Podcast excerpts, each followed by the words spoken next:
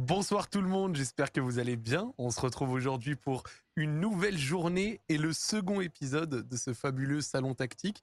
On espère que vous êtes de bonne humeur. On suppose qu'en tant que Français, c'est le cas. Et je suis à nouveau euh, accompagné des personnes avec qui on a fait cette belle première hier, à savoir Monsieur Dan Pérez et Monsieur Raphaël Cosmidis. Dan, comment vas-tu?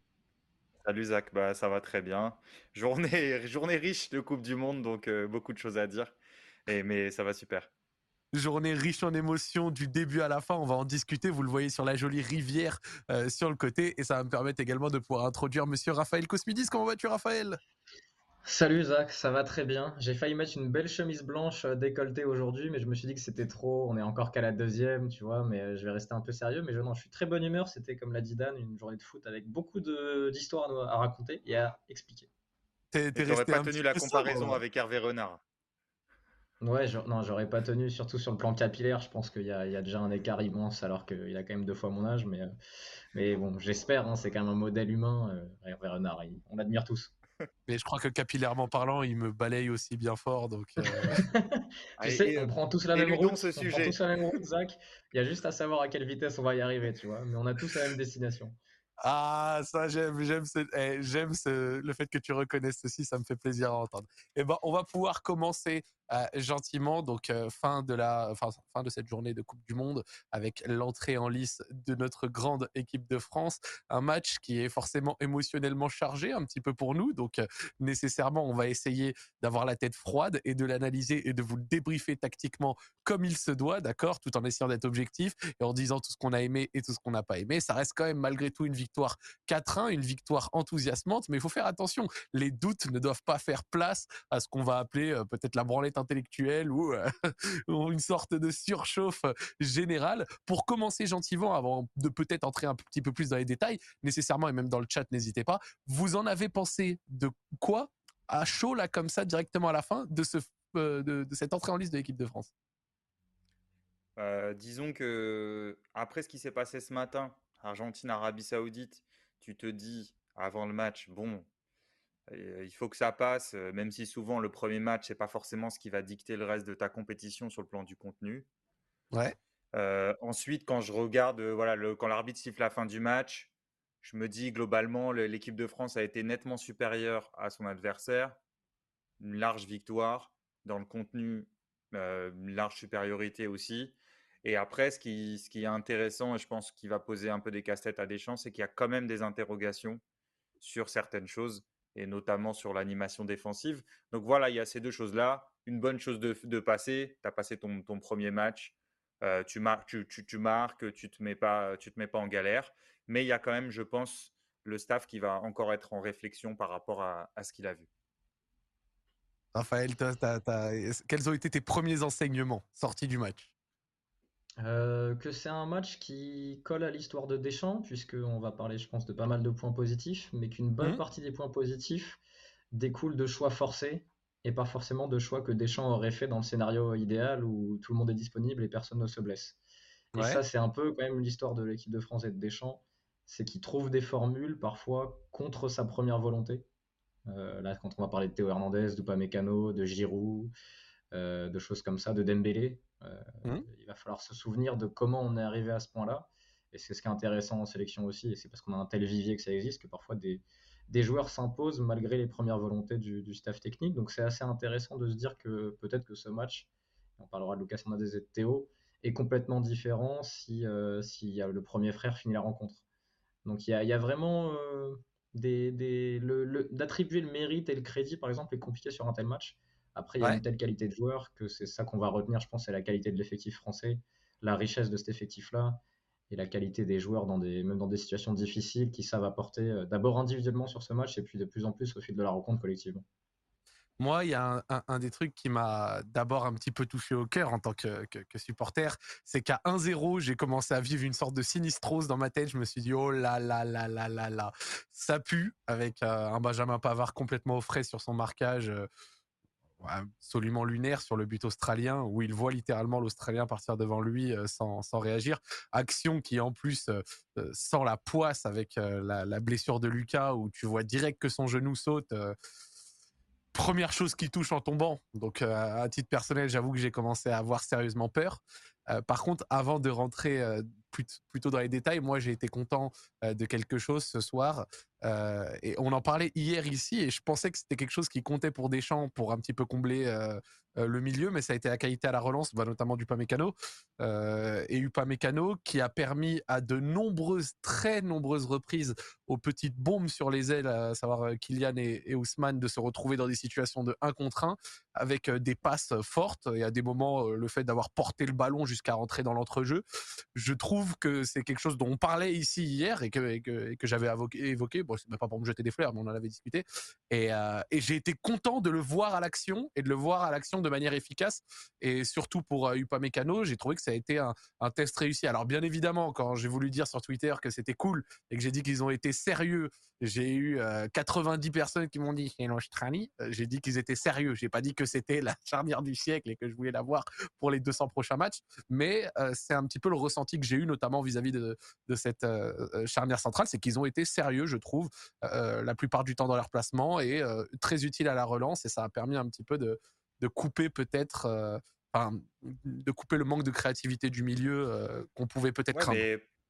on peut même commencer par là si tu veux, Zach, parce qu'on peut dire effectivement, euh, est-ce que ce sera la même charnière pour, une, pour un autre match, etc. En tout cas, sur ce match-là, tu as besoin que ta charnière t'apporte quelque chose. On a trop vu l'équipe de France dans des configurations un peu attaque-défense face à des blocs bas. On l'a vu souvent avec des défenseurs centraux pas vraiment juste dans, dans leur utilisation du ballon.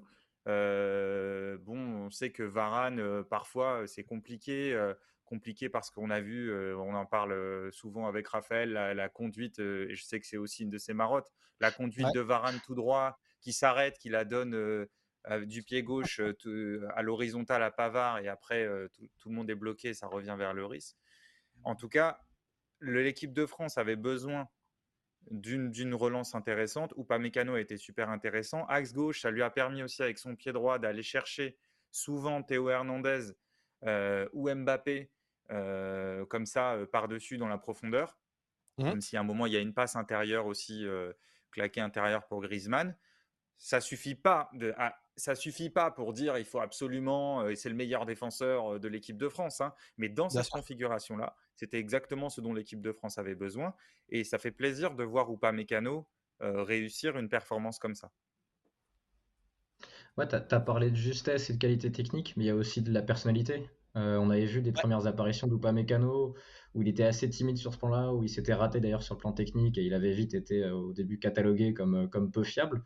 On peut penser aux performances de Kim Kimpembe en équipe de France, qui a jamais autant apporté balle au pied qu'il ne le faisait au PSG, notamment lors de ses débuts au Paris Saint-Germain, et qui, a rarement claqué des passes entre les lignes. Et là, le faire pour Upamecano sur un premier match de Coupe du Monde, alors qu'on sait qu'il se traîne une réputation en équipe de France de joueur à risque, euh, de joueur qui a des sautes de concentration, de joueur qui peut causer des pertes de balles dangereuses. Il a été assez fort là-dessus. Euh, on a parlé de ses, classes, ses passes entre les lignes. Il a eu aussi un gelon de qualité. Il y a eu plusieurs renversements qui ont vraiment fait des différences importantes. Il a su trouver Dembélé parfois, parce que le fait d'être droitier aussi comme ça, axe gauche, euh, il l'a trouvé quelques fois et ça me fait penser un peu à la relation qu'avait Van Dyke avec Salah les dernières années, euh, où il est capable de claquer cette diagonale vers Salah comme il a claqué la diagonale vers Dembélé. Konaté l'a un peu fait, mais il, il s'est plus raté. Euh, il y a eu quelques transversales en touche. Je sais pas si vous ouais, à un moment, il y en a eu une en particulière en touche qui a un petit peu marqué les esprits. on peut penser à Ramos aussi, tu disais Van Dyke, euh, oui, Raph, on peut penser à Ramos euh, quand il s'oriente. Bah, Ramos Bale à un moment, quand Bale jouait, jouait à droite aussi, quand tu avais cette diagonale qui pouvait trouver le, joueur à l'opposé. Et au ouais. Mécano, quand tu te dis, vu les blessures actuellement en équipe de France, les joueurs forfaits, les joueurs qui sont disponibles, c'est celui qui a le plus de chances de rester dans le 11. Donc de voir comme ça, axe gauche, droitier, performant, tu te dis, ok, on a quand même un mec qui là euh, peut nous apporter. Je l'ai trouvé aussi, on va peut-être un, peu moins en parler parce que l'équipe de France a quasiment eu tout le temps le ballon, mais je l'ai trouvé concentré défensivement. Il a été bon sur le marquage préventif. Donc en gros, le marquage préventif, c'est l'équipe de France a le ballon, mais il faut que les défenseurs centraux réfléchissent à ce qui risque de se passer si le ballon est perdu dans les 3-4 secondes. Il a été bon là-dessus. Il a géré des, des courses de l'Australie avant même que les courses arrivent. Konaté l'a bien fait aussi. Euh, et, vraiment, c'est la première fois, je pense, qu'il fait 90 minutes sans une erreur majeure en équipe ouais, sans bavure. Sans bavure. Alors, il y a eu peu de menaces, hein, Zach. On va reconnaître que le niveau de l'Australie offensivement, je pense que c'est peut-être l'équipe la plus faible qu'on a vue sur, sur ce plan-là. mais ça, je pense que ça, ça revient aussi au, au duo Konaté, euh, Konaté Upamecano et aussi à Chouameni qui a été très vigilant alors que tous les autres ont eu le droit un peu de se porter vers l'avant. Euh, Chouameni a été le seul milieu qui a resté vraiment systématiquement en couverture. Ouais, c'est vrai, c'est vrai. On a également vu, euh, du coup, en plus, euh, sur les deux premiers buts, et, c'était quelqu'un qui a pu, être décrit à de nombreuses reprises, mais personnellement, j'avoue que sur le premier but et puis ensuite sur son pressing sur le second, un Adrien Rabiot qui a été à minima décisif, je te dirais, et surtout un petit peu volontaire. Et ça va, même si on n'a pas subi un énorme pressing australien. J'ai quand même, je dirais pas que cette paire m'a enchanté. Euh, par moment, j'avais trouvé que euh, c'était dommage. Euh, en fait, au tout début, je sais pas si vous êtes d'accord, mais par moment, j'étais là en mode pourquoi est-ce que le milieu se déporte toujours à côté des centraux qui eux-mêmes sont très bons pour relancer? J'avais trouvé que ça créait une sorte de supériorité à la relance qui n'était pas toujours nécessaire. Voilà, c'était juste un avis comme ça. Mais à côté de ça, ouais, j'ai bien aimé également Rabiot et je pense, tu vois, sur, sur, sur, sur des questions de confiance, c'est quelque chose qui va faire beaucoup de bien pour la suite du tournoi, même si encore une fois, c'est à pondérer parce que c'est face à l'Australie. Ben en plus, sur le, tu dis sur le début de match, les, redondances à la relance. Il y a aussi, même après l'entrée de Théo, il y a quelques, plusieurs minutes où, où tu vois parfois les quatre défenseurs à plat et donc beaucoup moins de solutions devant. Mmh. Parfois, ça, ça peut fonctionner, des, décrochages comme ça redondants si tu attires un peu le, le bloc adverse et tu as beaucoup de courses en profondeur et donc tu joues des longs ballons. Mais l'équipe de France a eu, du, a, eu, du, mal à le faire au début. Et à partir du moment où Théo a commencé à aller attaquer la profondeur, où du coup Mbappé était une solution plus à l'intérieur, ça s'est rapproché de Griezmann. Griezmann aussi a décroché un petit peu moins. Tout ça, ça s'est mis en place et la menace s'est fait, fait plus grande. Après, je pense aussi que le, premier but de l'Australie leur fait immédiatement reculer, les fait immédiatement reculer et donc, la France a un peu de temps et moins menacée et a un peu de temps de mettre tout ça en place avec l'entrée de, l'entrée de, Théo. Qu'est-ce que tu étais en train de préparer sur ton joli tableau, Raphaël? Ouais, tu m'as vu. J'espérais être discret, mais c'est vrai que je suis en permanence filmé dans cette émission, donc je ne peux pas être discret. non, je, parce qu'on parlait du début de match, à la mi-temps, Deschamps disait à, à Saber Desfarges sur TF1 qu'il avait trouvé le début de match de l'équipe de France bon et que le but était arrivé un peu, un peu comme ça. Moi, ça m'a perturbé qu'il dise ça parce que je trouve que l'équipe de France était, euh, comme souvent ces dernières années, euh, a montré sur le début de match qu'ils ne savaient pas trop comment s'organiser pour presser haut. Euh, ils ont essayé d'aller presser, ils ont essayé de s'organiser. On s'est posé la question hier lors de l'émission, mais comment l'équipe de France va défendre, sachant que Mbappé ne défend pas? Et on l'a vu à nouveau. Et J'espère que tout le monde va voir. Donc là, en rouge, on a l'Australie qui était dans son 4-3-3 euh, assez classique. Je vais avancer un peu leur attaquant qu'on n'a pas beaucoup, beaucoup vu, mais c'est Duke. Et l'équipe de France a défendu très haut en losange. C'est pas, je sais pas si on le voit bien là, mais on est les, on est les bleus. Euh, les bleus sont les bleus. Et ce qui était intéressant, c'est de voir Dembélé, qui est là donc, défendre quasiment comme un relayeur droit sur les séquences de pressing haut. T'avais Giroud qui était là, et t'avais Bappé qui était là, mais qui faisait acte de présence défensivement. Donc en gros, il était placé entre les deux ici et tu avais les ballons qui étaient orientés vers le côté gauche si possible pour que ce soit du côté de Dembélé et de Giroud qui eux faisaient l'effort défensif. Ces ballons étaient orientés. Et en fait, au début de match, l'équipe de France n'a jamais été assez proche du porteur de balle pour aller presser. Giroud était trop loin du central.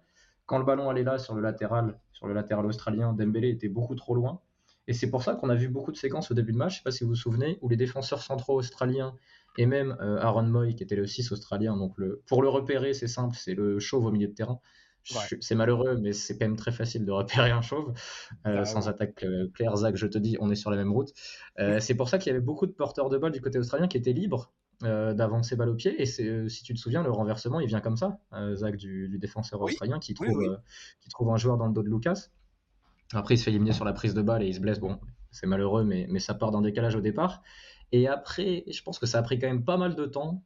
Et à partir du premier but français, quand ils égalisent, tu as senti qu'il y a eu ce côté momentum, ce côté confiance, qui a fait que l'équipe de France a joué un peu plus haut et allé gratter des ballons. Et d'ailleurs, le deuxième but français vient sur une séquence où cette fois le losange français est bien orienté, bien organisé, où Bappé fait l'effort et Rabiot et Bappé sont proches l'un de l'autre, ce qui leur permet à la récupération de combiner très vite.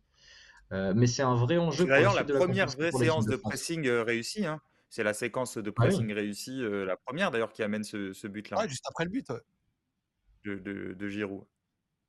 Et, si l'équipe de France arrive à presser haut, si elle le souhaite, parce qu'elle ne le souhaitera pas forcément à tous les matchs. Mais quand elle essaye de le faire, il faut qu'elle le fasse correctement. Tu peux pas être dans l'entre-deux du début de match où tu es un peu haut, mais tu sais pas comment presser. Et du coup, il y a des joueurs qui peuvent avancer librement balle au pied. Tu vois, là, c'était les Australiens. Donc, sur le plan technique, c'était pas très menaçant. Mais si tu fais pareil contre le Danemark et que c'est Kier et Eriksen qui ont le ballon dans les pieds et qui peuvent allonger des, ballons, euh, ça va être une autre histoire. Et ainsi de suite sur le reste de la compétition. Après, sur l'action du pressing de, de Rabiot, euh, il y, a un joueur qui, de, l'Australie qui oriente, qui oriente sur, son, sur son côté droit, c'est euh, Irvine, je ne sais pas si, je le prononce bien. Clairement, euh, il y, a, y a Moy pour le coup assez seul s'il s'oriente de l'autre côté. comme tu le disais, Raph, face à une équipe un peu plus outillée techniquement, c'est sûr que l'équipe de France n'est pas toujours hyper efficace, même structurellement au pressing. Et même sur celui-là, alors le mec, alors Irvine joue vers le côté où, où Rabiot et, Mbappé sont déjà présents, et donc ça permet à Rabiot de presser. Mais en fait, si, sur sa première touche, il part, il part de l'autre côté, il y, a encore un, boulevard. Et je pense qu'on peut venir après sur l'animation défensive, mais peut-être qu'on y reviendra plus tard on va y revenir parce qu'on a beaucoup discuté hier, euh, l'animation défensive, avec notamment à qui mettre à droite face à des adversaires plus gros, qui pour prendre un petit peu cette place pour défendre au milieu. Mais vas-y, ça, on se le met dans un second temps parce que je pense qu'il y aura à dire sur ça également. Ouais, après, après il y a, y a aussi dans, dans la, bonne séquence qui commence à, à s'enclencher chez les Bleus après le but il y a aussi un peu plus de, un peu plus de courses, euh, un peu plus de courses verticales qui est aussi, c'est aussi lié à la, en fait, au rapprochement d'Mbappé parce qu'il y a un moment où tu avais une espèce de, de no man's land au, milieu. Donc même si Mbappé il était touché en diagonale loin comme ça, il fallait qu'il fasse un exploit contre, contre deux joueurs. Et après c'était compliqué parce que ça fermait bien. Et à l'intérieur, les Australiens n'étaient pas, étaient pas menacés. Et le, corner, qui, le corner sur, du premier but, ça vient d'une course de Griezmann justement, qui donne à Dembélé une possibilité. Parce que Dembélé était touché, doit un peu revenir euh, parce que justement il est, assez, il est assez seul face à deux joueurs. il y a Griezmann qui fait une course euh, verticale dans la surface et qui, donne la possibilité justement d'atteindre la, surface, d'avancer. Et, et, après on l'a vu, on l'a vu un peu plus. Rabiot, Griezmann, Théo évidemment. Et là, ça a commencé à être, ça a commencé à être intéressant. Moi, vraiment, un des trucs qui m'a fait également plaisir, et là où je trouve qu'on l'a retrouvé, parce qu'on se disait hier, limite, si Griezmann n'était pas là, ça aurait résolu énormément de problèmes. On discutait de ça, on aurait dit que, que, la France aurait pu jouer en 4-3-3 sans lui, tu vois, et que si Benzema avait été là et tout machin. oui, bah, si Benzema avait été là, Zach. Hein, si Benzema était là. Je l'ai précisé parce que c'était exactement dit dans ce contexte-là. C'est important de remettre le contexte pour éviter qu'on se sert de ça contre nous. Mais en fait, là où je veux en venir, c'est qu'on disait que c'était surtout le premier bénéficiaire de l'absence de Benzema et on l'a ressenti mais à 100% je trouve ce soir, euh, dans la mesure où il a pu avoir un impact fort, il a pu défendre comme il aime, balancer ses tacles dans la boue au milieu, euh, à redescendre bien vite, et surtout ce que j'ai aimé c'est qu'on a pu retrouver euh, pas mal de sa qualité de patte, que ce soit sur les quelques coups de pied arrêtés qu'il a pu tirer, ou alors sur les quelques ballons où il a pu envoyer en profondeur, jouer des fois en déviation, et franchement, en une, touche, en une touche, tu vois, quand il décroche, joue en une touche pour permettre boum au ballon qui part du, défenseur et qui le touche, à, arriver à l'attaque très vite. Et vraiment, euh, en ce qui me concerne, en le regardant son, match, je me suis dit ça, c'est le match d'un cadre lors d'un top tournoi, tu vois. Il était attendu sans doute à ce niveau, surtout très attendu vis-à-vis du fait que euh, même si ça allait mieux à l'Atlético, euh, on s'en rappelle qu'il a traversé quand même aussi une équipe, enfin une période peut-être moins faste également en équipe de France. Et j'étais content pour lui et surtout, même à titre personnel en tant que fan, un peu rassuré. Voilà. Ouais, alors je laisserai son rôle dans l'émission défensive à Adam tout à l'heure, puisque, euh, puisque je sens qu'il est, qu'il est bien là-dessus. Euh, sur le plan offensif, c'est le joueur qui a créé le plus d'occasions sur le match. Il a six, euh, six dernières passes sur le match, c'est quand même pas mal. Alors la France a tiré 23 fois, donc forcément il y a beaucoup de joueurs qui vont créer des occasions, mais il a, il a créé beaucoup. après, sur l'animation offensive, il y a eu pareil un début de match difficile de l'équipe de France. On va revenir sur son rôle, je vais, je vais montrer un peu comment l'équipe de France s'était orienté au début. Et ça va reprendre un peu ce que tu disais, Zach, sur le rôle de Chouameni et Rabiot Donc pareil, les Bleus sont en bleu, les, Australiens sont en rouge. Là, on voit à nouveau l'organisation française avec Lucas et Pavard qui ont démarré assez bas sur les côtés, hein, parce que c'est des profils assez défensifs et pas forcément des latéraux qui apportent offensivement. Et si vous vous souvenez du début de match, Bappé était très excentré. Euh, Bappé était extrêmement collé à la ligne de touche. Il a touché beaucoup de ballons dans des situations où il y avait euh, un contre un, puis un contre deux à gérer, et c'était difficile pour lui d'éliminer. Et à partir du moment où Lucas a été remplacé par son frère Théo, on a eu un changement un peu d'animation offensive, où Théo est venu plus haut, où ça a un peu glissé comme ça. Pavard est venu quasiment comme un troisième central ici se placer, et Dembélé est venu coller la ligne, alors que Bappé, lui, est rentré à l'intérieur. Et ça a donné Griezmann des lesquels s'appuyer aussi. Griezmann, c'est un joueur qui a besoin de, partenaires proches de lui. C'est pas un meneur de jeu qui va survivre à un pressing de deux joueurs, faire la différence et trouver un partenaire lancé. Comme Neymar il y a quelques semaines, quand il a éliminé trois joueurs, fait une roulette et trouvé Bappé. Griezmann, il ne peut pas faire ça. le ballon sur plus de 5-6 mètres, il ne saura pas le faire. Par des joueurs avec qui combiner, là, il sera intéressant. Au moment où Lucas est entré, en fait, l'équipe de France a quasiment attaqué avec des pistons qui collaient la ligne de touche avec Dembélé ici, qui est habitué à ce rôle-là sur la largeur hein, du côté de, du Barça, et Lucas ici, qui pareil, lui est habitué à faire ça du côté de Milan. Et ça a permis à Mbappé et Griezmann de venir se recentrer à l'intérieur et de finalement avoir l'organisation que l'équipe de France offensivement euh, a depuis euh, l'Euro, où tu as trois défenseurs, où tu as deux milieux de terrain qui sont ici. Alors ça devait être euh, Pogba, Kanté, bon, c'est Chouameni, Rabiot. Et par contre, Mbappé vient se rapprocher à l'intérieur avec Griezmann. Et ça, ça a été vraiment un changement majeur dans le match de l'équipe de France pour Griezmann comme pour d'autres, notamment pour Mbappé. Et ça joue aussi dans la performance du, mec du meneur de l'Atlético, du mec, comment je parle? Et ça a été un changement pour le mieux, à ton sens? Ouais, oui, oui, oui. Ça vient beaucoup de l'entrée de Théo. Hein. Je pense qu'il faudra qu'on parle de Théo parce qu'il a fait une entrée euh, impactante, hein, on peut le dire. Et encore, c'est un euphémisme. Mais oui, parce que tu voyais sur le début match qu'on allait euh, s'enferrer dans des percussions de Mbappé, dans des zones impossibles que Dembélé était très très loin. Il y a beaucoup de séquences sur les 10 premières minutes, rappelez-vous, où il n'y a personne dans la surface à part Giroud, parce que Griezmann jouait assez bas, décroché pour toucher le ballon. Donc en fait, même si Mbappé et Dembélé font la différence, ils s'entrent pour qui? Pour Giroud contre 4 ou 5 Australiens. Et à partir du moment où Mbappé s'est recentré, où Griezmann est venu un peu plus haut entre les lignes, bah forcément, au moment où Dembélé arrive à centrer, au moment où Hernandez arrive à centrer, t'as Griezmann qui arrive, t'as Mbappé qui arrive, et qu'est-ce qui se passe? Bah, Mbappé marque sur un centre de Dembélé, euh, Giroud marque sur un centre de, j'ai déjà oublié, mais enfin, vous, vous me redirez. Giroud marque sur un, centre de Mbappé. Voilà, encore. Et, sur aussi un passe en retrait de Rabiot. Ouais. Et de Rabiot, ouais. Ouais, c'est ça, sur une percussion qui vient, qui vient en plus de le centre de Mbappé part euh, d'une grosse passe du Pamecano à lui. Genre il me semble que c'est lui qui lui, euh, qui lui décale un contrat magnifique et après il lui centre mauvais pied. Euh, après pour le coup, pour le coup, Raph, le, dernier but de, de, Giroud, là, tu sens que les Australiens, ils en peuvent plus.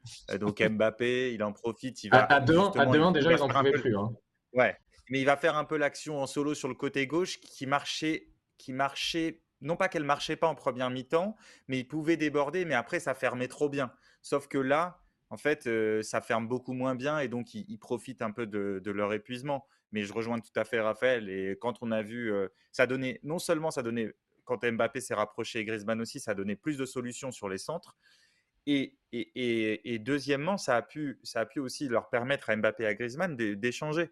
Donc on a vu de la possibilité de, de, de jouer en remise, de se rapprocher. Alors, c'est pas non plus une connexion, c'est pas Messi Neymar, mais, mais ça, ça, fait du bien. Et c'est même bon pour Mbappé.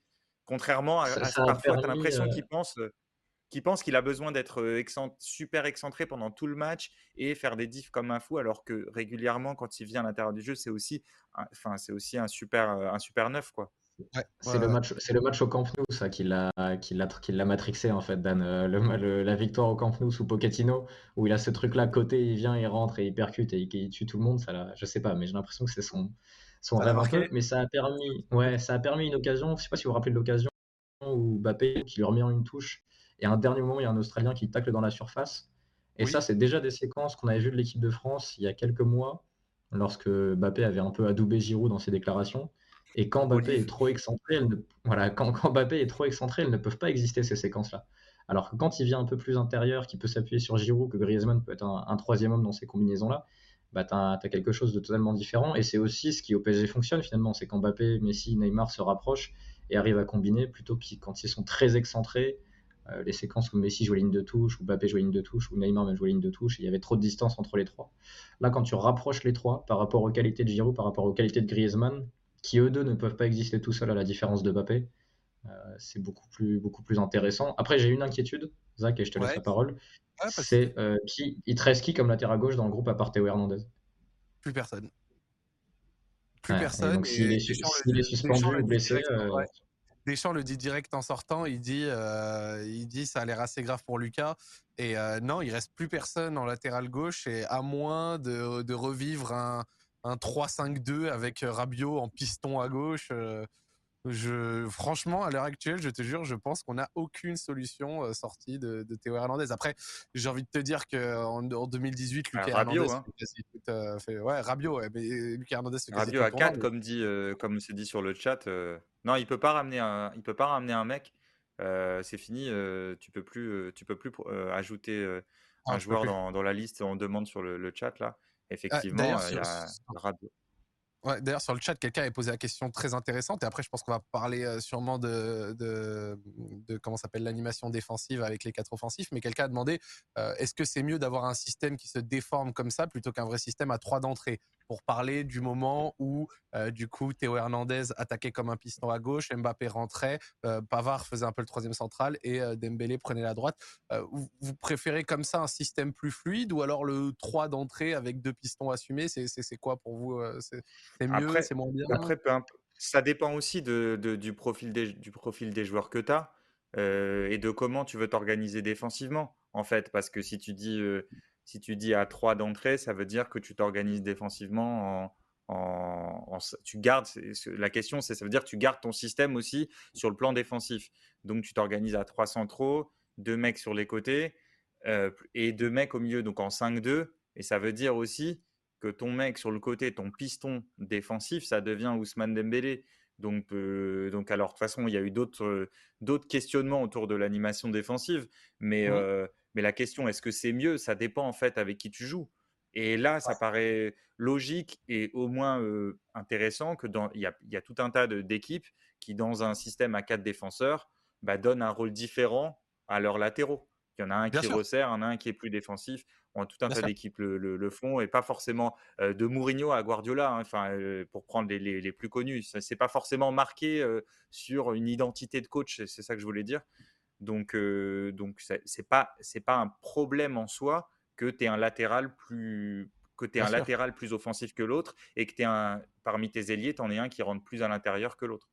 Mais même à, des moments pour, illustrer ça, excuse-moi Raphaël, mais même à des moments pour illustrer ça, Pavard jouait intérieur euh, à des moments pendant que Dembous collait, euh, c'était limite des Roland du Bayern, quoi, limite, euh, t'as envie de te dire. Ouais, et puis à partir du moment où Deschamps a l'air de vouloir défendre à 4 derrière, cette déformation te permet de faire rentrer en effet Dembélé dans l'équipe. Et pareil, de toute façon, t'as qui comme piston à droite dans le groupe maintenant Si tu joues vraiment à 5 derrière? Ah, Coman. Ouais, mais Coman et Pavard a déjà joué là. Ouais, mais ouais, ouais. Mais Pavard, on sait qu'offensivement, au grand, dame, au grand dame de notre ami qui a loué ses qualités offensives hier. Euh.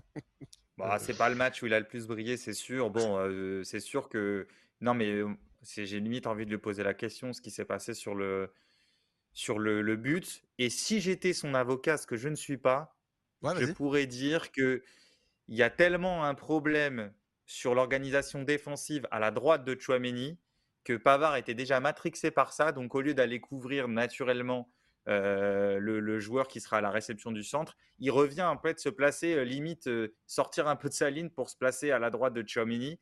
Je pense que c'est une erreur et que c'est clairement, il, il, fait partie des responsables sur le but, en plus de ce qui s'est mmh. passé en amont et ce qu'a raconté Raph.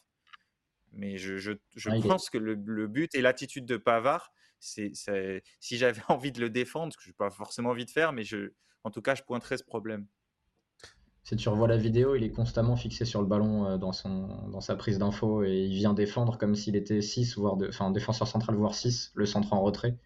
Et il voit jamais le mec voilà. dans son dos. Mais c'est, de la part de Pavard, c'est quand même assez étonnant parce que c'est pas un problème qu'il a eu dans la question. C'est assez troublant. Heureusement, le match derrière évite qu'il soit la, le bouc émissaire de la rencontre, parce qu'il y avait d'autres problèmes tactiques. Mais c'est rare qu'un joueur qui a quand même la discipline défensive déconnecte autant sur une action, tu vois. C'est vrai, c'est vrai, c'est vrai. Mais du coup, la question, parce qu'on se posait la question hier, c'est est-ce que les quatre offensifs vont être tenables pour l'équipe de France et comment va être l'animation défensive avec ces quatre offensifs Alors, du coup, on a commencé à parler de, de premiers enseignements, euh, de moments où euh, Dembous, du coup, était calé un petit peu plus comme un milieu droit, collé sur le côté, etc.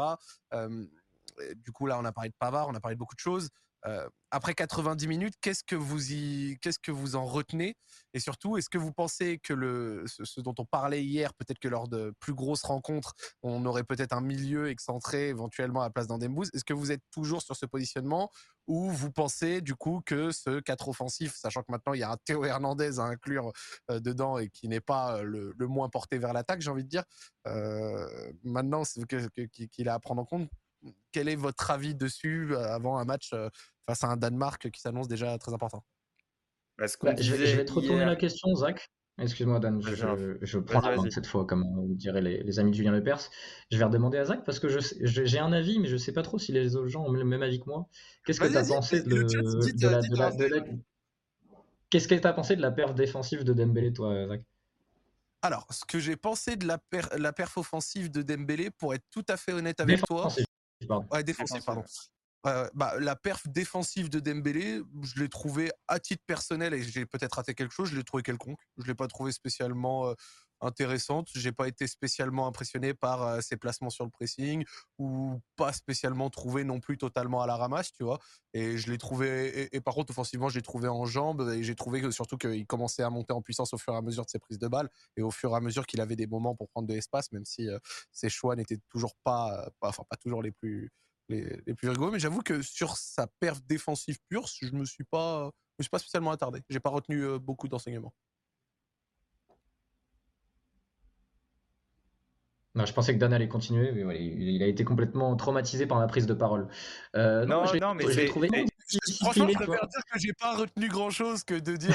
non, mais je savais pas où tu voulais en venir, Raph. Je savais pas où tu voulais en venir, mais moi, j'ai trouvé justement que, que, à mon avis, si tu l'as pas remarqué ou tu l'as moins remarqué, Zach, c'est que on a, on s'est pas dit ah il revient pas. Pour moi, il n'a pas été, euh, comment dire, tu t'es pas dit, oh il faut quoi Dembélé, il fait pas les efforts, etc. Pour moi, le problème, il a plus été dans le rôle qu'il devait avoir et la manière, bah, le, poste qu'il avait et ce que ça a créé comme, trou et pour, les, Bleus, que lui dans son implication défensive. Mais je ne sais pas si Raph, c'était ça que tu, voulais dire ou toi, tu l'as trouvé pénible sur le plan défensif?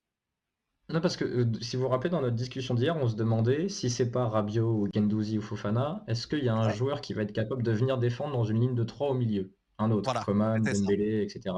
Et lui, il a défendu. Enfin, Deschamps a osé le mettre dans une ligne de 3 défensivement. Quand on regarde le match, quand Griezmann sortait sur le 6 adverse très haut, et sur le pressing haut, en tout cas, au départ, Dan, euh, il défendait dans une ligne de 3, quand ça pressait en losange. Après, dans un deuxième temps, quand l'équipe de France reculait, quand elle a reculé, surtout sur la première partie de la rencontre, donc les, 15-20 premières, il était dans une ligne de 4, où Griezmann venait quasiment défendre à côté de Chouameni, milieu axial, et, euh, et Rabiot défendait limite milieu gauche. On s'était posé la question hier de est-ce que ce serait possible euh, parce que de le faire déplacer à droite alors qu'il vient de là, c'était compliqué. Il a défendu milieu axial sans le ballon. Et je l'ai trouvé quand même assez discipliné Dembélé. Il a gratté quelques ballons. Euh, il était proche souvent de son latéral pour aider sur une bonne partie du match. Et ça m'a, alors ça m'a pas étonné parce que c'est pas un joueur qui rechigne à faire les efforts. mais ça m'a rassuré pour lui. Ça m'a rassuré pour lui pour, pour sa, ses chances de continuer à jouer. Euh, tu penses qu'il a que s'il était passé, sur ce plan-là, je pense qu'au moins il a Deschamps se dit il va pas nous coûter.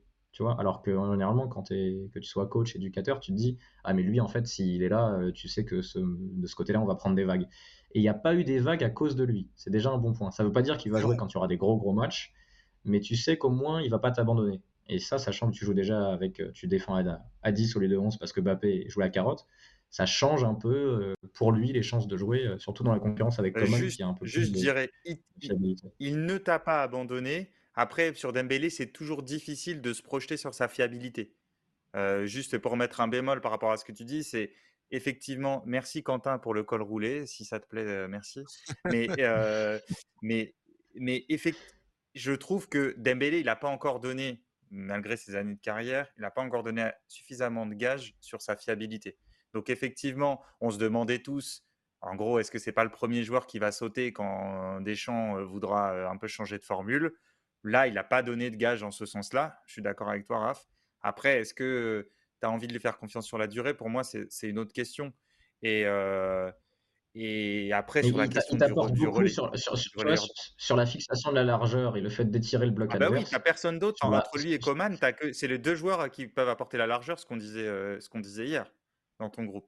Après, c'est le... Après, c'est sûr que si à partir des huitièmes, je sais pas, tu tombes contre, tu joues l'Argentine, puis tu joues, je ne connais plus le tableau par cœur, mais tu joues que des équipes qui veulent avoir le ballon, ou à qui tu peux laisser le ballon, ils risquent de sauter. Par contre, si tu as une équipe qui va l'avoir contre quelqu'un qui justement va t'attendre, il t'apporte tellement pour étirer le bloc adverse et créer des différences. Et en plus, on parlera d'Argentine-Arabie Saoudite après, avec le problème des faux pieds, qui va être un axe majeur de cette compétition, parce qu'il y a beaucoup de joueurs qui m'ont énervé sur ce plan-là.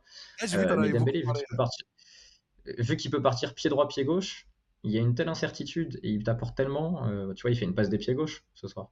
Et, ça, c'est quand même une, donnée majeure dans une compète comme ça, où tu sais que tu peux, il peut déborder en poussant ou il peut déborder en rentrant à l'intérieur, il peut repiquer. Et quand tu vois la perte de Di Maria, on développera tout à l'heure, euh, c'est quand même une sacrée, un sacré atout pour l'équipe de France. Moi, vraiment, un des trucs, euh, je pense, pour en revenir, et on en discutait euh, dès le début, mais un des trucs qui doit faire peur à beaucoup de sélections quand elles affronteront l'équipe de France, euh, bien entendu à confirmer face au Danemark et tout, mais euh, c'est euh, comment s'appelle C'est cette crainte qu'ils auront des 1v1 constants sur le côté face à un Dembouz ou face à un Mbappé. surtout s'ils réussissent à être trouvés aussi facilement par un Upamecano qui, imaginons, pourrait peut-être continuer la Coupe du Monde. parce que franchement, ce côté imprévisible et ce côté danger que ces deux derniers apportent, si en plus derrière tu as un Dembouz qui est suffisamment sérieux pour aider à défendre dans une ligne de 3 au milieu, bon, ça peut peut-être, tu vois, te rassurer à long terme. Alors bien sûr, ça dépendrait également des configurations de match. Comme tu as dit, si l'équipe de France est prête à laisser le ballon, est-ce qu'il faut garder Dembous Je sais pas. Mais à minima, je pense que des sélectionneurs adverses qui ont regardé le match ce soir, il y en a certains qui se sont imaginés leur défense en situation, qui ont dû se dire euh, relou quoi. Ah ben, c'est sûr que tu as, as, des joueurs de percussion et à la limite, tu peux imaginer Dembélé aussi dans, des configurations où tu dois remonter un score, entrer en jeu par exemple. Euh, ça, peut aussi, euh, ça peut aussi être intéressant avec du monde dans la surface. Et euh, en te disant que voilà, même s'il va rater deux dribbles sur trois, bah, le troisième, il va faire une grosse diff et il y aura du monde dans la surface. Donc, donc non, bah, c'est bien pour lui parce que il y a quatre ans, son match contre l'Australie, justement, avait été. Bah, c'est pas uniquement de sa faute, hein, mais bon, il avait été il avait été pas très bon et, euh, et donc ça l'avait sorti de l'équipe euh, définitivement. Là, il a, il, a, il a encore sa place maintenant. Euh, pardon, mais il y a... moi, cette formule, elle, je ne vois pas comment elle est tenable dans, des, dans des gros matchs. Je ne vois pas du tout.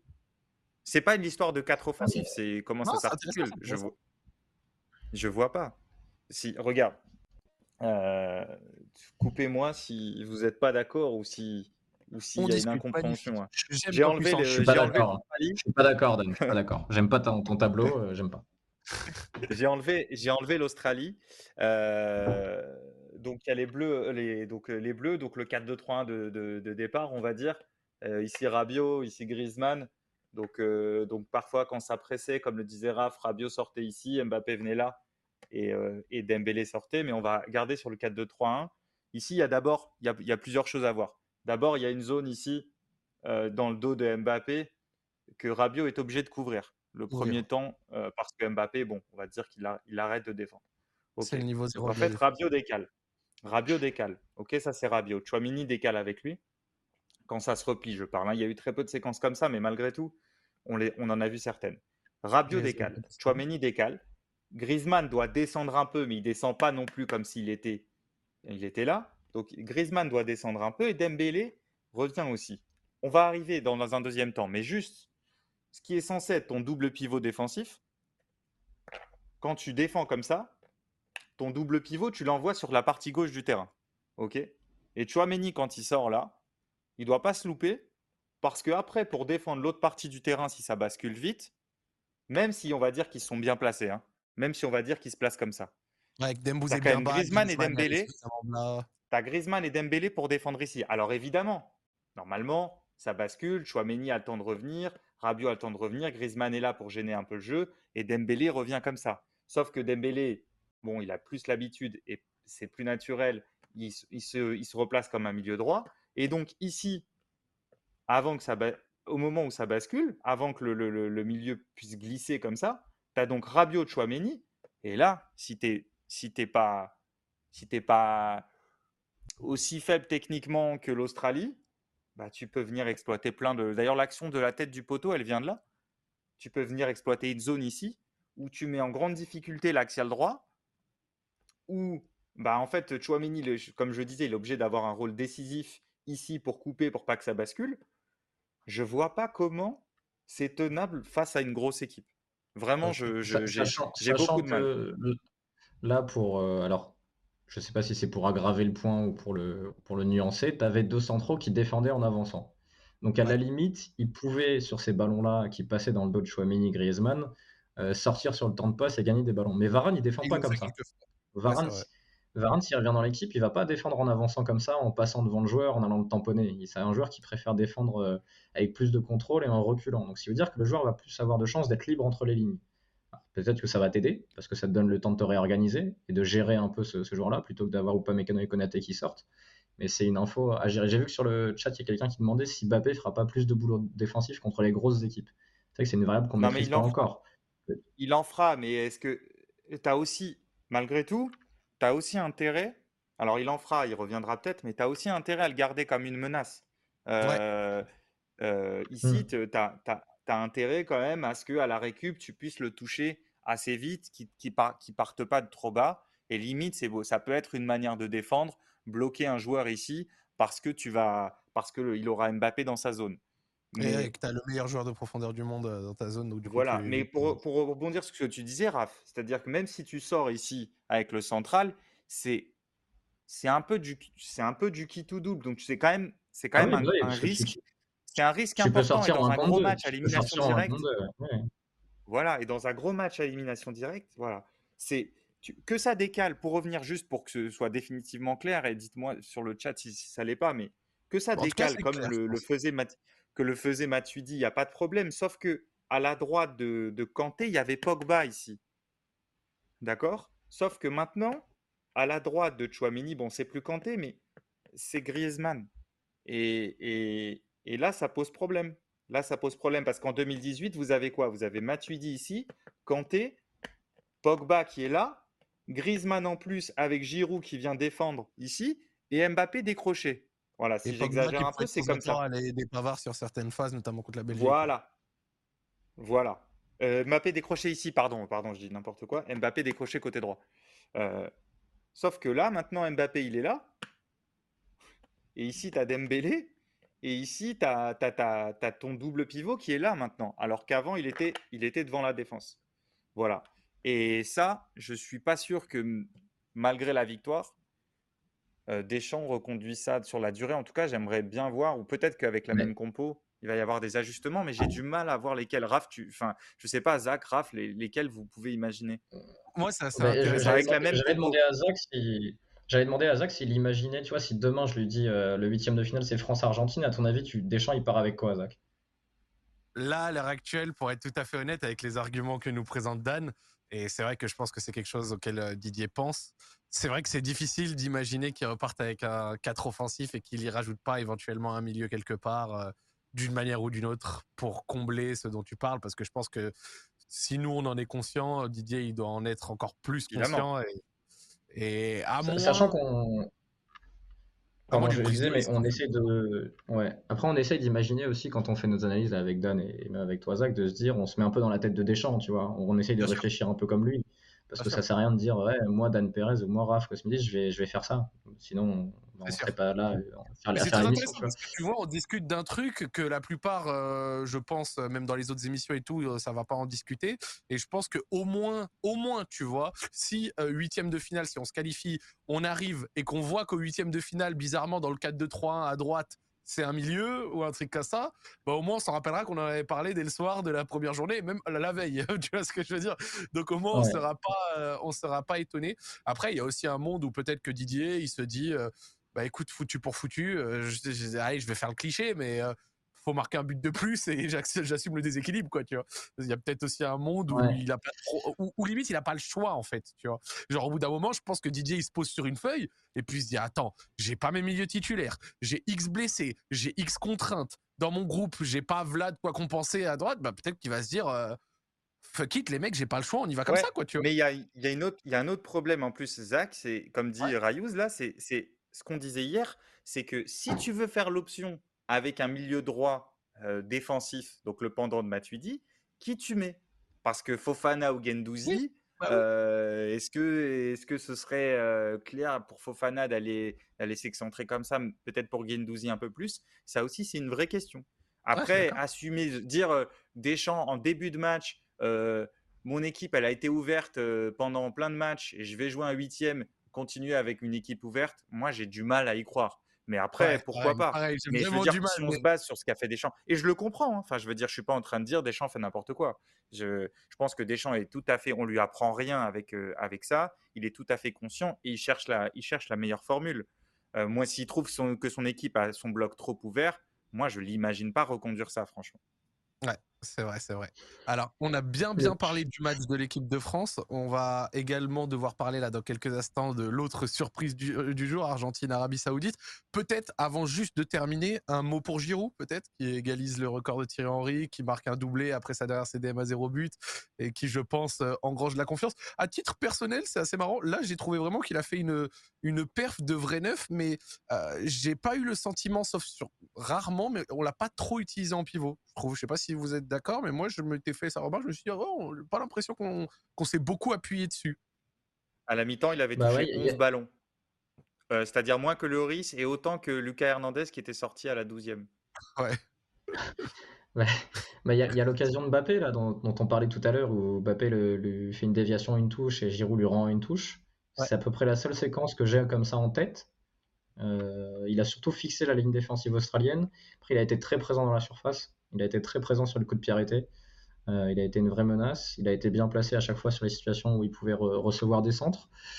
Mais euh, ouais, c'est une perf de neuf, ce qui est marrant parce que lorsqu'il joue en équipe de France, souvent, même quand il marque des buts, il est intéressant parce qu'il apporte deux jeu. Et là, il n'a pas apporté de jeu, mais il a été euh, efficace sur ses, sur ses occasions. Donc je pense que ça va lui faire du bien quand même de marquer en Coupe du Monde. Il faut se rappeler que ça avait été un peu un, un thème de la Coupe du Monde 2018. 2018. Ah ouais, il est champion du monde, il est là, mais il n'a pas marqué.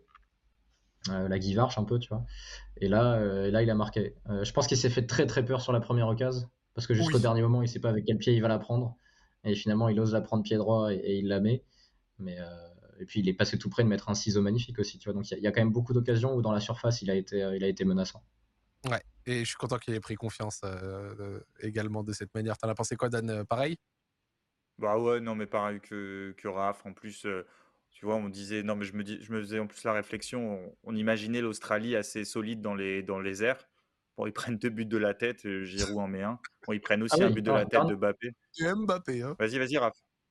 Dernier point sur ce plan-là, parce qu'on a dit que les coups de pied arrêtés étaient importants, on l'a dit hier et on le redit aujourd'hui.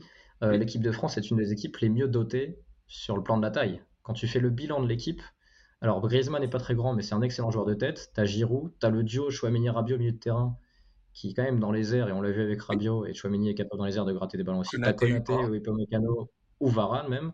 Tu as Pavard qui est quand même grand pour un latéral. Tu as Hernandez qui est puissant et qui est assez grand pour un latéral aussi. Donc tu peux quand même dominer pas mal d'équipes sur les coups de pied arrêtés. Et quand on Est-ce que vous ce que pensez de Mbappé tireur Mbappé tireur, je me gère euh... Après, réfléchi et je me suis dit, mais il y a qui comme droitier tireur dans cette équipe? Aucune idée. voilà. Je, je, me suis posé la question de Dembélé. Est-ce que Dembélé les tirerait pas mieux que Mbappé? Tu vois? Mais Vraiment, tu, vraiment. Tu peux, faire, tu peux faire tirer que Griezmann. Bah après, moi, moi perso, euh, je serais un partisan de Griezmann en toutes circonstances. Je trouve que la différence a été claire entre les corners, notamment euh, tirés par Griezmann, et les corners tirés par Mbappé. Moi, personnellement, Mbappé, j'ai jamais réussi à lui trouver une qualité de coup de pied arrêté. Alors peut-être qu'à l'entraînement, il est extraordinaire.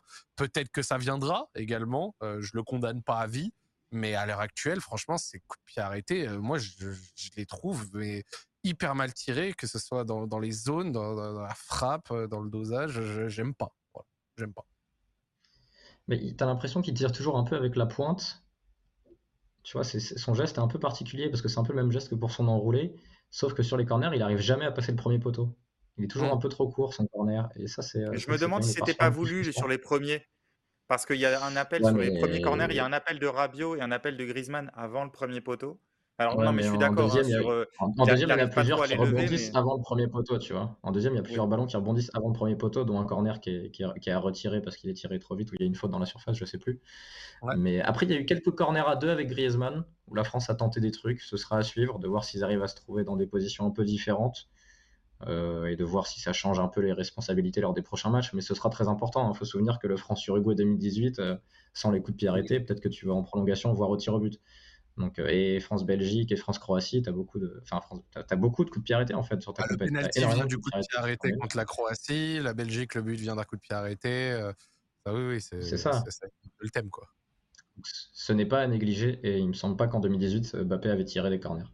Non, Donc, il, euh, il n'avait pas approché euh, les coups de pied arrêtés ni de près de. C'était Griezmann qui avait tiré, il me semble, euh, de tête. Donc, donc Et voilà. il n'y avait pas non plus de droitier tireur à l'époque. Alors il y avait Pogba Oui. qui pouvait frapper les coups francs, mais les corners, c'était pas Pogba qui les frappait non plus. Donc euh, on verra si ça change sur le- les prochains matchs. C'est vrai.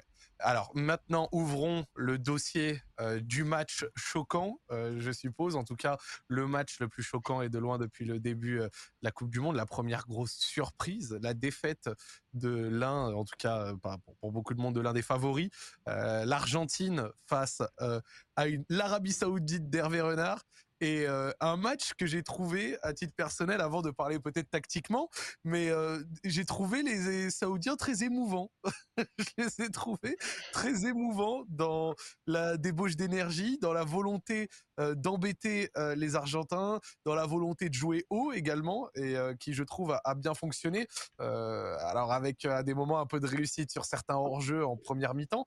Vous me direz si vous vous pensez que les hors-jeux sont la résultante d'un bon alignement défensif ou à des moments un petit peu de, réussite. Ce, sera à vous de me le dire. Mais euh, j'ai trouvé ça bien. Donc euh, euh, vraiment les Saoudiens, j'ai été étonné. Et à côté de ça, pour moi, le, plus gros truc que j'ai noté de mauvais côté argentin, et après toi tu vas nous parler du, faux pied d'ailleurs, c'est drôle Raphaël, parce que quand j'ai vu ton tweet, c'est un truc que j'avais pas spécialement remarqué, mais après j'ai compris, je me suis dit, ah ouais, en fait il a raison. Et là tu vas nous en discuter. Mais moi avant tout, ça a été le no man's land au milieu euh, côté argentin. Euh, voir Paredes décrocher entre ses centraux et Rodrigo de Paul aller renifler euh, l'arrière de Lautaro Martinez, j'étais là, ok. Et du coup, c'est comment en fait? Vous voulez faire quoi? C'est long ballon? Comment ça se passe? J'ai trouvé qu'il y avait euh, un milieu argentin qui a fait une performance euh, absolument catastrophique et qui est euh, en partie, à mon sens, responsable des difficultés euh, euh, de l'Argentine. Après, euh, l'Argentine a quand même, il me semble, un nombre d'occasions qui est pas horrible, voilà, mais qui n'est pas suffisant et qui prend but sur ses, bah, quoi, sur ses deux seuls tirs cadrés encaissés, quoi. Et donc, euh, franchement, ouais, un match émouvant, des Saoudiens euh, sérieux et euh, des Argentins décevants, euh, et en ce qui me concerne, notamment au milieu. Voilà. Qui veut y aller en premier? Vas-y, Raphaël, vas-y, ton, Euh, c'est ton match. Ouais, je, je vais pas commencer par les faux pieds parce qu'il faut qu'on commence par la, la première euh, donnée du match. Et la première donnée du match, c'est comment l'Arabie Saoudite a choisi de défendre. Euh, Parce que le match a, a été conditionné par ça. Tu as parlé de la volonté de jouer haut, euh, Zach, et c'est vrai. Mais ce qui est marrant, c'est qu'ils ont joué haut sans forcément toujours mettre de pression sur le porteur de balle. Oui. Euh, c'est en général déconseillé dans le foot. On te dit, bah, Bah, si ça, tu veux jouer haut, il faut qu'il y ait de la pression hein, sur le porteur. Parce que sinon, tu vas prendre des ballons dans le dos. Et ils ont. On peut dire pas vraiment pourquoi, un piège euh, hors-jeu, juste-. Pourquoi, pourquoi on dit que. Non, non, mais vas-y, vas-y. Pourquoi on dit que si tu veux jouer le hors-jeu, il faut aller cadrer le porteur euh, Bah, parce que, peut parce que si tu cadres pas le porteur, tu, voilà, tu, tu donnes la possibilité au porteur de balle d'avoir le temps de préparer un jalon de qualité. Et alors, le jalon, tu peux, tu peux te mettre de trois quarts, tu peux gérer la profondeur, surtout si tu vas vite. Mais tu donnes le temps et les conditions pour qu'un joueur de qualité, et la- l'Argentine en a derrière des joueurs qui peuvent aligner des bons ballons dans le dos, comme on peut penser même à Paredes, euh, tu donnes le temps à des joueurs de trouver des ballons justes. Et quand tu vas les presser, quand tu vas les cadrer un petit peu, comme l'avait fait la France en 2018, où euh, Pogba avait mangé Banega, ou Kanté avait mangé euh, un des milieux, je crois que c'était Messi et Kanté et Messi Matu- et Kanté et Matuidi, pardon, on s'était occupé de Messi. Euh, Ouais. Tu limites le temps pour les meilleurs passeurs de l'équipe adverse. Et l'Arabie Saoudite n'a pas forcément limité le temps. Alors on pourra parler de la qualité de passe des, des Argentins qui a posé problème à certains moments, notamment les centraux. C'est pour ça que je pense que Lisandro Martinez est vite entré. Euh, mais il y a, il y a eu ce truc-là de jouer au pressé tout le temps. et ils ont eu une ligne, tu l'as dit, Zach, c'était émouvant parce qu'en fait, c'était c'était ricrac, quoi. C'était ça passe ou ça casse, tu vois. Il y a eu des actions où, où Lautaro Martinez est parti seul dans le dos et à juste un timing près, il y avait 2-0, 3-0 après 20 minutes. D'ailleurs, Hervé Renard l'a reconnu à la mi-temps. Il a dit à la mi-temps, et c'est pour ça d'ailleurs que je, me suis interrogé parce que visiblement, euh, c'était pas exactement ce qu'il voulait. C'est-à-dire la ligne haute, oui, mais l'absence de, de, pressing, de cadrage il voulait que ses attaquants courent. Il voulait que ses attaquants courent et ils n'ont pas couru en première, il a dit, ouais. Ouais, donc il donc y, a, y, a cette question-là. Et, en deuxième mi-temps, il y a eu un peu plus de pression et donc la, ligne a été un peu mieux gérée, même s'ils ils ont reculé au, fur et à mesure. Et, effectivement, euh, là, l'Argentine, après la, on va dire la surprise du premier quart d'heure, 20 minutes, euh, il a manqué à la fois de, de je, dirais, de compréhension de, de, de la situation de match. Voilà.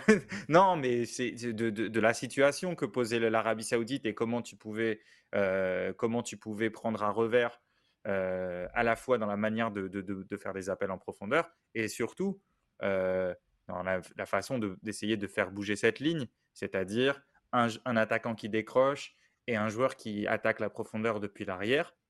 Alors dans le 11, l'Argentine n'en avait pas énormément, mais Rodrigo de Paul, euh, c'est typiquement un joueur capable de faire des courses verticales, donc typiquement un joueur qui peut sur des, attaquer la profondeur face à des défenses comme ça euh, assez hautes, d'accord Pendant qu'un attaquant euh, emmène un, joueur, tu attaques la profondeur.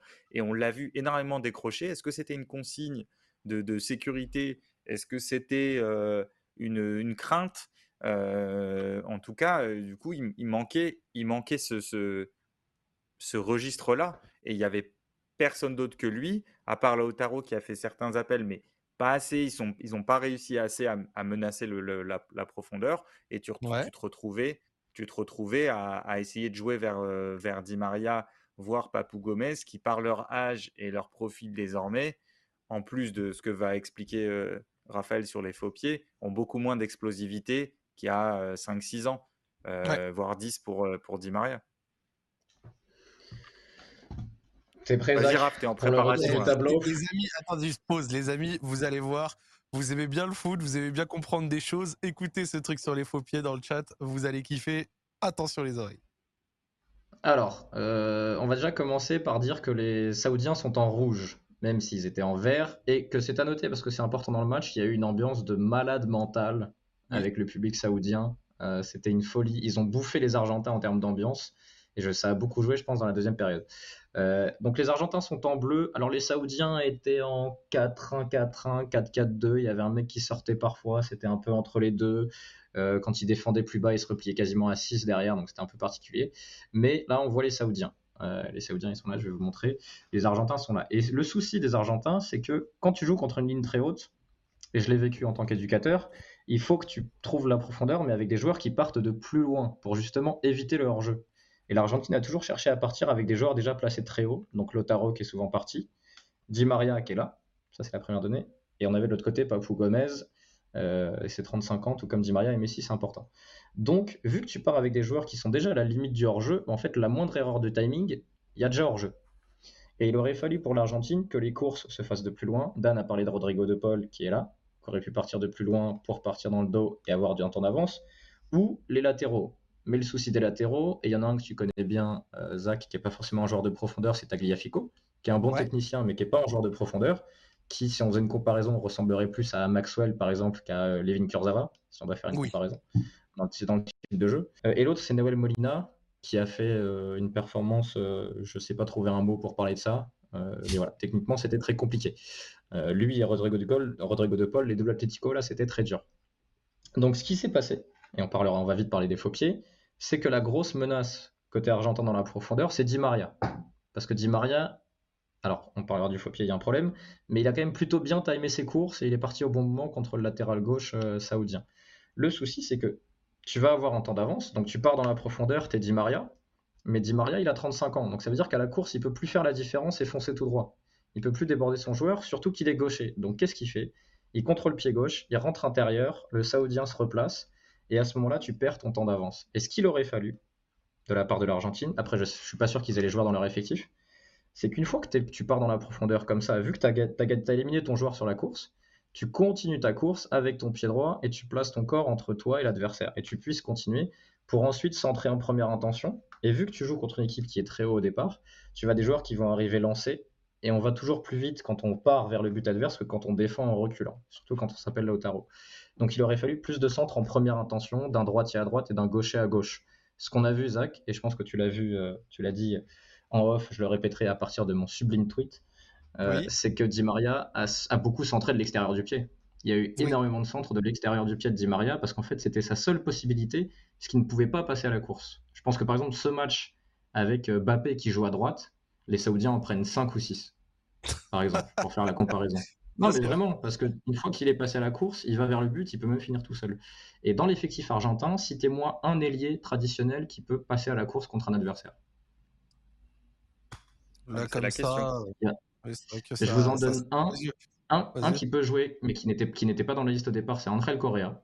Ouais, ce que j'allais dire. Un joueur très vif qui peut passer à la course. Et un qui risque de jouer côté parce que là, de en a besoin, c'est Julian Alvarez, qui est entré en cours de match et qui a joué dans un rôle semi-côté, semi-axial. il y a une, vraiment, je pense, de grosses questions à se poser pour l'Albi Céleste lors du deuxième match et même du troisième match. C'est combien de joueurs du 11 de départ tu changes? Euh, Moi, je pense que Scaloni, par exemple, peut changer 5 joueurs pour que l'équipe soit meilleure. Lisandro Martinez parce que sa qualité de pied va apporter. Au milieu de terrain, il faut que tu joues avec Enzo Fernandez. On va développer après leur performance. Et devant, il faut que tu mettes de la vitesse, des courses, de l'explosivité parce que Papou Gomez, Messi et Di Maria, donc je vous rappelle, à eux trois, ils ont 104 ans. 35 ans, 35 ans et 34 ans. Et euh, dans une Coupe du Monde, en général, on peut penser à l'Allemagne, on peut penser à l'Espagne. Quand tu vieillis, tu vieillis et tu continues à t'appuyer sur les mêmes mecs sans révolutionner, qu'est-ce qui se passe? Tu sors en poule. L'Espagne 2014, l'Allemagne 2018, euh, il faut changer des choses comme ça. Mais surtout, tu, tu, dis un truc qui est réel par rapport à, ça, c'est que c'est vrai que si tu as des mecs devant qui peuvent faire un volume de course plus intéressant, bah, derrière, tu as quand même euh, un des meilleurs passeurs au monde qui, prêt, enfin, qui, qui décroche et qui peut passer. Euh, tu as, Lionel Messi. Et il n'y a pas 150 mecs sur Terre qui peuvent t'envoyer mieux dans la profondeur que Lionel Messi. Donc c'est vrai que là, la prérogative de la formation qui est assez vieille, avec le manque de course, c'est à prendre plus au sérieux que ce qu'on peut penser. Après, moi, il y a un autre, il y a un dernier truc qui m'a qui m'a étonné quand même.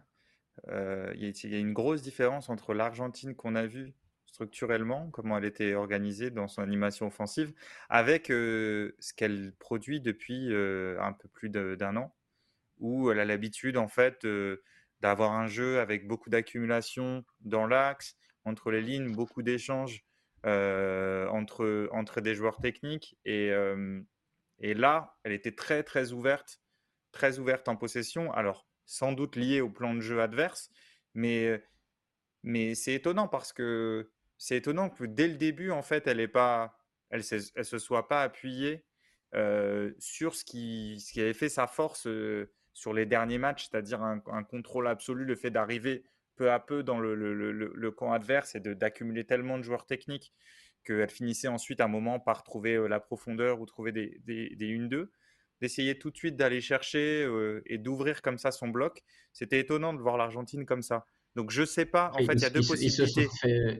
Ils se, sont fait, bouffer physiquement dans les petits espaces aussi, Dan. Hein. Ouais, mais parce que, mais parce que, un moment, ils se sont fait bouffer au moment où ils avaient euh, déjà perdu une partie de l'ascendant sur le match. Tu vois c'est au moment où l'Arabie Saoudite. En termes de vivacité, je les ai, en termes de vivacité, je les ai trouvés vraiment dépassés. Sur ah beaucoup bah, de temps de passe où Messi, Gomez, Di Maria, De Paul, Paredes euh, se faisaient manger sur 5-6 mètres euh, de manière systématique, tu vois. Oui, mais parce que, parce que je pense que je pense qu'il y avait aussi les distances entre les joueurs faisaient que chaque joueur devait, si tu veux, affronter individuellement un Saoudien. Et ça rejoint un peu ce que tu disais sur Griezmann tout à l'heure. C'est-à-dire que Griezmann tout seul, euh, il va pas se sortir de la pression, etc. Alors que si vous lui mettez des options autour de lui, il va, il va, être, il va toujours bien orienté en une touche, il va avoir la, compréhension de là où il faut jouer. il y a un peu, en Argentine, il y a quasiment que des joueurs comme ça, presque, on pourrait dire. Euh, en tout cas, ils ont l'habitude de, de, de, faire ça. Et effectivement, si tu, tu, tu, les, tu éloignes les joueurs les uns des autres, euh, ces types de joueurs-là bah, tu te retrouves avec l'affrontement que vient de décrire Raph, où tu te fais manger en fait dans l'explosivité, sur la tonicité par les Saoudiens, qui ont été impressionnants pour le coup. Et au final, du coup, maintenant euh, que, par exemple, Raphaël, tu as ouvert un petit peu la question en te demandant combien de joueurs on change dans le 11. Mais concrètement, là, à l'heure actuelle, pour l'Argentine, qui, euh, était peut-être regardé comme l'un des favoris, qui a perdu, qui profite quand même en quelque sorte aussi du match nul entre le Mexique et la Pologne, c'est quoi concrètement le next step? C'est bouger beaucoup de choses? Intégrer d'autres personnes, euh, changer complètement la ligne d'attaque, les milieux aussi? C'est inquiétant? C'est quoi un petit peu votre ressenti? Après, soit tu as l'option de Raphaël. Ouais, vas-y Dan. Soit tu as l'option de Raphaël, soit tu as un retour. Euh, non, mais très rapidement. Soit tu as l'option de Raphaël, c'est-à-dire mettre beaucoup plus d'explosivité euh, avec ce que tu trouves dans, le, dans, ton, dans ta liste, quitte à, à, mettre sur le côté des joueurs d'un certain statut. Parce que c'est pour ça aussi que parfois c'est difficile de, de, faire sortir euh, des joueurs plus âgés, ce qu'exposait ce que, Raphaël tout à l'heure. Soit tu fais tu reviens à ton identité et tu t'enlèves éventuellement Papou et tu rajoutes un joueur capable de venir à l'intérieur ou en tout cas tu remets ton équipe à l'intérieur avec en, espérant qu'elle retrouve l'identité qui était la sienne depuis, depuis des mois. Donc il y a ces deux directions-là que peut prendre Scaloni. mais, tu vois, dans, dans l'option 2 que tu décris, Dan, dans l'option 2 que tu décris, je pense qu'une équipe qui vient presser haut l'Argentine de façon organisée et avec euh, justesse peut très vite les embêter parce que derrière, ils n'ont pas les pieds pour ressortir proprement. Et comme l'Argentine, si tu joues sur ce jeu très intérieur avec en gros beaucoup de meneurs, de joueurs qui vont pouvoir se rapprocher des jouets, tu manqueras de course pour, euh, pour que l'adversaire se dise si on va jouer très haut, on va être menacé. si tu fais un peu la même compo et que tu dis bah, tu joues à l'intérieur, tu mets un latéral droit qui joue plus excentré, et tu mets un mec à la place de Papou Gomez qui va jouer à l'intérieur, tu mets Enzo Fernandez au milieu, je pense quand même que tu peux aller gêner Otamendi, que tu peux aller gêner euh, ton latéral, le latéral gauche, que ce soit Acuna ou Tagliafico, que tu peux gêner Martinez le gardien et que tu vas récupérer des ballons hauts et que tu n'auras pas peur de jouer haut. Contre l'Argentine, personne n'a peur de jouer haut, tu vois. Et c'est ça, c'est un vrai souci. Quand tu, les équipes qui veulent ressortir et avancer ensemble, il faut qu'il y ait des menaces dans la profondeur. Si tu n'as aucune menace dans la profondeur, on peut te presser haut, surtout si tes défenseurs centraux sont techniquement moyens. Et après, moi, je suis complètement d'accord avec ce que tu dis, mais le problème de l'autre option, c'est que si tu te retrouves justement, tu dis bon, c'est pas grave si je sors pas juste. Après, j'ai des joueurs un peu plus toniques, un peu plus, un peu plus athlétiques, capables de course plus, verti plus verticale, comme décrivait euh, Raphaël. Si tu te retrouves avec un match de, transition, on va dire, avec un rythme beaucoup plus élevé, euh, là, tu joues un peu, euh, tu joues contre nature d'une certaine manière. Et tu as encore Messi dans l'équipe, tu as encore des joueurs euh, qui peuvent pas, je, les vois difficilement survivre dans cette configuration ping-pong. Et, c'est pour ça que ça m'interroge. Tu vois, l'Argentine était considérée comme favorite par pas mal de gens, mais moi je, n'y crois pas euh, depuis le début de la compétition parce que leur effectif me paraît beaucoup trop loin des, des meilleures nations, surtout sur ce plan-là athlétique, euh, que ce soit au poste de centraux, que ce soit dans, sur les latéraux, les latéraux dans les couloirs, que ce soit Messi dans un contexte comme ça en 2022, que ce soit les joueurs de côté plus haut, tu vois, ça me paraît trop compliqué. Tu penses, tu imagines le Brésil quand ils, avaient joué contre l'Arabie Saoudite avec Vinicius à gauche, Richard Lisson qui fait des courses et Rafinha à droite. Mais tu vois, et l'Argentine ne peut pas jouer du tout comme ça. Tu mets la France avec Dembélé et Mbappé, ils sont explosés. Tu mets l'Allemagne avec Niabri, euh, Sané, ils sont explosés. Tu vois, l'Argentine est une des seules équipes favorites, peut-être avec l'Espagne, qui manque de course et de vélocité. Et ça, c'est quand même un, gros souci. Et encore, même l'Espagne, tu pourrais même argumenter d'un Morata ou d'un Ferran Torres, quoi, qui sont pas non plus les plus en course. T'as raison. Bah, on nous dit pourquoi les, les gens la considéraient favorite, parce que t'as quand même, euh, c'est le, le champion, champion d'Amérique du Sud, 36 victoires d'affilée. Euh. Messi. Après, euh, l'Italie avait, 36 victoires d'affilée aussi. Hein. vrai. Mais sur la Copa América, c'est un autre style de jeu, parfois des rythmes différents. Euh, et, effectivement, bon là, il y a, c'est, Argentine-Mexique, sera juste après France-Danemark euh, samedi, donc à 20h. Ça va, ça va être sympa, euh, ça va être sympa à voir. Même si le Mexique manque de talent devant.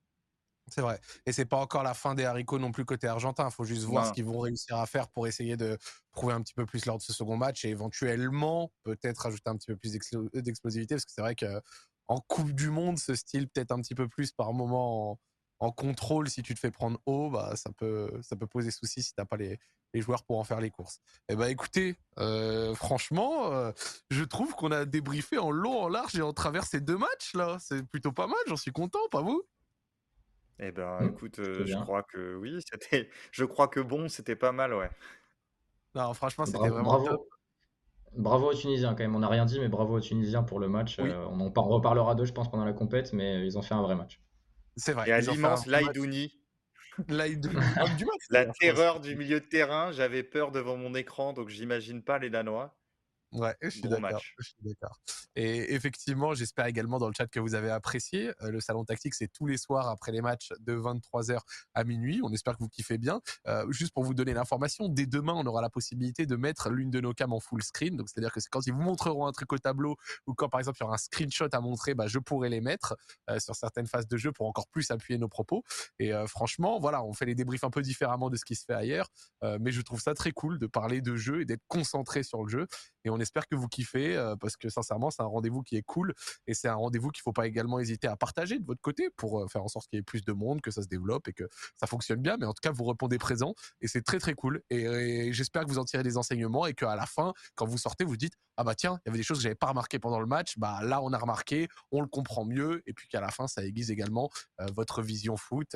et c'est tout ce qu'on souhaite faire. Et je remercie Dan et Raphaël pour ça parce que c'est une belle opportunité et je trouve qu'on fait quelque chose de très cool. Voilà.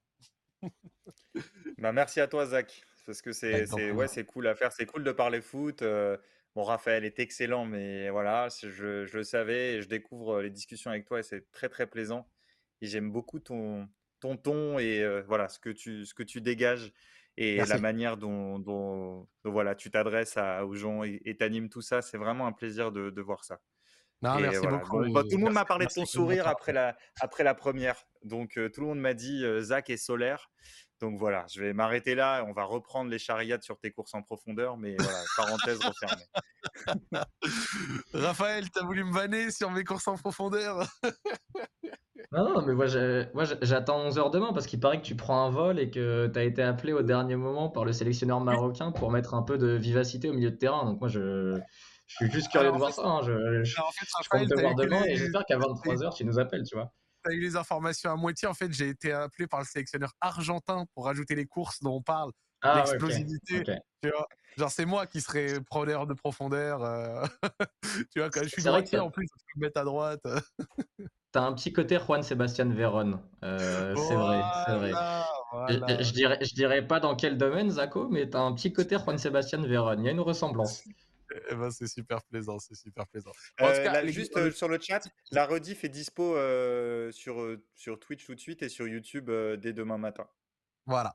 Donc la chaîne YouTube l'équipe si je dis pas de bêtises et sinon euh, sur Twitch comme d'habitude. Donc euh, si vous en ratez un, vous pourrez euh, venir regarder ça avec grand plaisir. On vous remercie d'avoir suivi vraiment, c'était très cool. Là en plus je viens de voir, ouais, elle est déjà sur YouTube. On a fait le salon tactique d'hier, donc il y est d'ores et déjà et vous pourrez le récupérer. Alors vous savez quoi, je crois que je peux éventuellement vous le montrer. Hop, attendez, si je fais ça. Ah, si je fais ça, regardez. Donc là, c'est bien sûr la, fenêtre est tronquée, mais voici sur la chaîne YouTube de l'équipe la rediff d'hier et vous pourrez retrouver à chaque fois sur euh, la chaîne l'équipe les euh, rediffs en question. Donc merci à vous d'avoir suivi. On espère que vous avez kiffé. Ce sera votre nouveau rendez-vous toute la Coupe du Monde. Donc on se retrouve dès demain soir à nouveau 23h pour analyser la journée de demain avec des matchs super intéressants. Euh, l'entrée en lice du Maroc, l'entrée en lice également, si je dis pas de bêtises, de l'Espagne et de l'Allemagne aussi, je crois. C'est ce qui me... Exactement. Du Japon, du Japon, Zach, le Japon. Tu vois, le Japon, ça peut être sympa. Ok, bah voilà. Donc il y a beaucoup d'entrées en lice et de matchs très intéressants demain. Et on sera là, bien évidemment, pour le débriefer. Et également de la Belgique. Donc on se retrouve demain à 23h. Vous faites une bonne fin de soirée. Ciao, ciao tout le monde. Ciao. Salut. Ah. Merci Zach. Rien. On attend notre ami à la régie. Euh avant de se gratter le nez. voilà, eh ben, écoutez, merci à vous les gars, passez une bonne soirée. À demain. Merci, à demain. Ciao.